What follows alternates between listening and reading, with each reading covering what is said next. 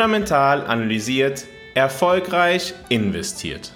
Herzlich willkommen zu deinem Podcast zur persönlich optimalen Portfolioaufstellung. Alles ist relativ. Das geht auch am Kapitalmarkt.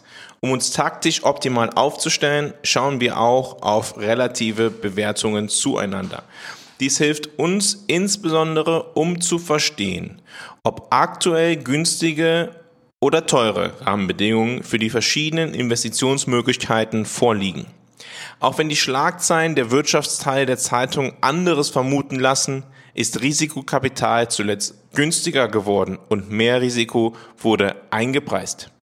Heute präsentiere ich dir drei Kennziffern, die dir das aufzeigen. Die Finanzmärkte bieten eine Fülle von Anlagemöglichkeiten, von denen Aktien und Staatsanleihen zwei grundlegende, aber unterschiedliche Formen darstellen. Beide haben ihre eigenen Rendite- und Risikocharakteristika, die Investoren bei ihren Entscheidungen berücksichtigen müssen. Die relative Bewertung zwischen diesen Anlageklassen spielt eine entscheidende Rolle, wenn wir uns taktisch optimal aufstellen wollen. Die Bewertung von Aktien im Vergleich zu Staatsanleihen beginnt oft mit dem Blick auf die Renditen. Staatsanleihen gelten traditionell als risikofreie Anlagen, da sie von der Regierung eines Landes unterstützt werden bzw. bezahlt werden und in der Regel eine geringere Auswahlwahrscheinlichkeit aufweisen. Ihre Renditen dienen daher als Referenzpunkt für die Bewertung anderer Anlageklassen. Der Kreditaufschlag, auch Spread genannt, ist die Differenz zwischen der Rendite von Unternehmensanleihen und Staatsanleihen mit ähnlicher Laufzeit. Ein höherer Spread deutet auf ein höheres Risiko hin, das mit den Unternehmensanleihen verbunden ist. Diese Differenz spiegelt das Risiko von Zahlungsausfällen oder anderen finanziellen Schwierigkeiten wider, die bei Unternehmen häufiger auftreten können als bei Regierungen. Auch lohnt es sich, auf die Unterschiede in den Renditen zwischen Unternehmensanleihen mit einem guten und einem schlechten Rating zu schauen. Bei Bewertungen von Aktien im Vergleich zu Staatsanleihen ist oft die Ertragsrendite von Aktien ein entscheidender Faktor. Die Ertragsrendite einer Aktie ist das Verhältnis zwischen dem jährlichen Gewinn je Aktie und dem aktuellen Aktienkurs. Diese Rendite kann dann mit dem Zinsniveau von Staatsanleihen verglichen werden. Wenn die Ertragsrendite von Aktien im Vergleich zum Zinsniveau von Staatsanleihen hoch ist, deutet dies möglicherweise darauf hin, dass Aktien unterbewertet sind. Ist der Unterschied gering, dann ist das Risiko, welches mit Aktien verbunden ist, typischerweise gering bepreist oder wir müssen nach anderen Erklärungen für die Situation suchen beispielsweise hohes erwartetes Gewinnwachstum. Die Bepreisung des Risikos durch Kreditaufschläge zwischen risikoreicheren Unternehmensanleihen und Staatsanleihen sowie die Betrachtung der Ertragsrenditen von Aktien im Vergleich zum Zinsniveau vom Staatsanleihen bietet Investoren tatsächlich wertvolle Einsichten. Selbiges gilt für unterschiedliche Renditen zwischen Unternehmensanleihen mit gutem Rating und Unternehmensanleihen mit schlechtem Rating. Ein enger Kreditaufschlag könnte darauf hindeuten, dass die Märkte das Risiko als gering einschätzen, während ein weiter Kreditaufschlag auf höheres Risiko hindeuten könnte. Eine höhere Ertragsrendite von Aktien im Vergleich zum Zinsniveau von Staatsanleihen kann darauf hindeuten, dass Aktien attraktiver bewertet sind.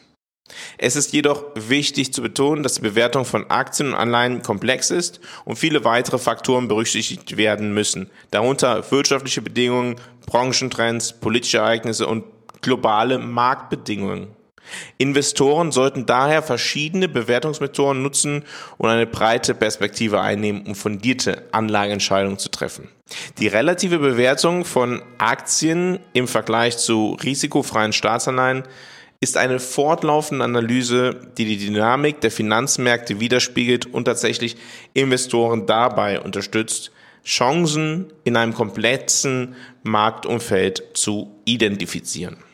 Blicken wir dazu einmal auf die Entwicklung von Unternehmensanleihen versus langlaufenden Staatsanleihen. Wenn wir uns die Entwicklung von beispielsweise zwei ETFs, die auf langlaufende US-Staatsanleihen und auf Unternehmensanleihen mit einem eher schlechten Rating, also mit höheren Zinsen, schauen, dann stellen wir fest, dass das Verhältnis zueinander immer in Krisenzeiten stark ansteigt, zugunsten von langlaufenden Staatsanleihen und in wirtschaftlich starken Zeiten läuft es halt in Richtung von Unternehmensanleihen mit schlechtem Rating.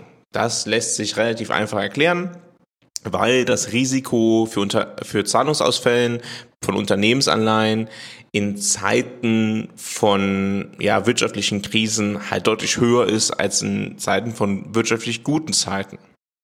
Und dementsprechend haben wir jetzt im letzten Jahr feststellen können, dass das Niveau dieser beiden ETFs zueinander auf dem niedrigsten Stand der letzten 15 Jahre war. Seit den letzten zwei Monaten stellen wir fest, dass diese Bewertung sich verändert, dass mehr Risiko eingepreist wird. Immer noch deutlich niedriger als in den letzten 15 Jahren, aber es wird mehr Risiko eingepreist als noch im November. Die gesunkenen Anleihenrenditen für langlaufende US-Staatsanleihen haben wir nicht im selben Maße bei Unternehmensanleihen gesehen. Damit sind die Credit Spreads gestiegen und es ist ein wenig mehr Risiko eingepreist worden. Doch nach wie vor ist halt sehr wenig Risiko eingepreist.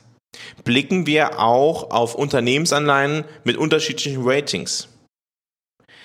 Diese können verschiedene Zinsniveaus haben aufgrund ihrer unterschiedlichen Risiko- und Bonitätsprofile. Die Ratingagenturen bewerten die Bonität von Unternehmen anhand verschiedener Kriterien wie finanzielle Stärke, Verschuldungsgrad, Cashflow, Marktstellung, Managementqualität und Branchenaussichten. Die Ratings reichen von hochwertigen oder Investment Grade bis hin zu niedrigen oder Non-Investment Grade Ratings, die nennen sich dann auf Englisch High Yield, also hochverzinsliche Anleihen. Unternehmensanleihen mit guten Rating sind dann typischerweise Anleihen, die AAA, AA, A oder Triple B als Rating von den Ratingagenturen verliehen bekommen haben. Unternehmen mit diesen Ratings haben normalerweise solide Bilanzen, solide Cashflows und eine nachgewiesene Fähigkeit, ihre Schulden zu bedienen. Das niedrigere Risiko führt dazu, dass Anleger bereit sind, niedrigere Zinsen zu akzeptieren, da die Wahrscheinlichkeit eines Zahlungsausfalls als gering eingeschätzt wird.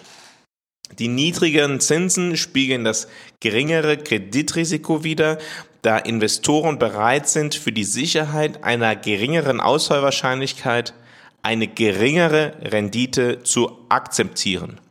Diese Anleihen sind für konservative Anleger attraktiv, die weniger Risiko eingehen wollen und eine stetige Einkommensquelle suchen.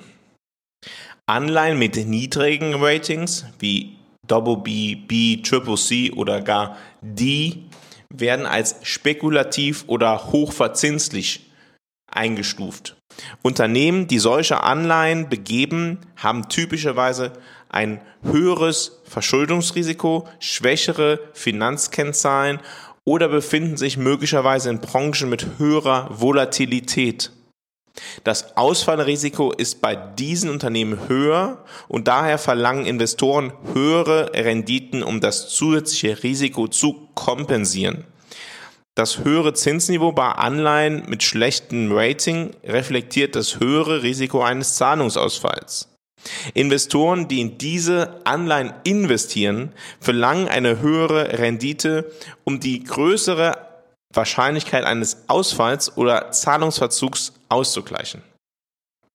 Die Differenz in den Zinsniveaus zwischen Anleihen mit guten und schlechten Rating spiegelt die unterschiedlichen Risikoprofile wider. Ein größerer Spread zwischen den Zinsen zeigt an, dass der Markt das Risiko eines Zahlungsausfalls bei den schlechter bewerteten Anleihen als bedeutend höher einschätzt im Vergleich zu den besser bewerteten. Diese relative Bewertung des Zinsniveaus zwischen verschiedenen Ratings erlaubt es Anlegern, Risiko und Rendite abzuwägen. Die höheren Zinsen bei schlechteren Ratings bieten potenziell höhere Renditen, gehen aber auch mit einem höheren Ausfallrisiko einher. Im Gesamten reflektieren die unterschiedlichen Zinsniveaus bei Unternehmensanleihen mit verschiedenen Ratings die Vielfalt und Dynamik des Kreditmarktes, während sie Investoren wichtige Informationen über potenzielle Risiken und Renditen liefern. Blicken wir auch für Unternehmensanleihen auf die relative Bepreisung von Unternehmensanleihen mit gutem Rating, Investment Grade und Unternehmensanleihen mit schlechtem Rating, High Yield. Wir stellen hier eine ähnliche Entwicklung fest wie im Verhältnis von Staatsanleihen versus High-Yield-Anleihen. Im vergangenen Jahr wurde sehr viel Risiko ausgepreist. Risikoaufschläge sind sehr stark gesunken. Doch in den vergangenen Monaten sind die Kreditaufschläge gestiegen, sodass Risiko etwas stärker betrachtet wird, eingepreist ist. Wir haben auch hier dieselbe Entwicklung festgestellt wie für Unternehmensanleihen versus Staatsanleihen. Wir stellen fest, dass im letzten Jahr das bepreiste Risiko so niedrig war wie seit langer Zeit nicht mehr und nun etwas mehr Risiko eingepreist wurde. Was bedeutet dies nun für den Aktienmarkt? Das Verständnis der Entwicklung am Anleihenmarkt ist fundamental, um auch Entwicklungen am Aktienmarkt verstehen zu können. Im fundamentalen Kompass, den ich jede Woche unter fundamentalanalysiert.substack.com veröffentliche, schauen wir diese Woche darauf, was diese Entwicklung für den Aktienmarkt bedeuten und auch, ob der Aktienmarkt diese Entwicklung bereits reflektiert oder nicht.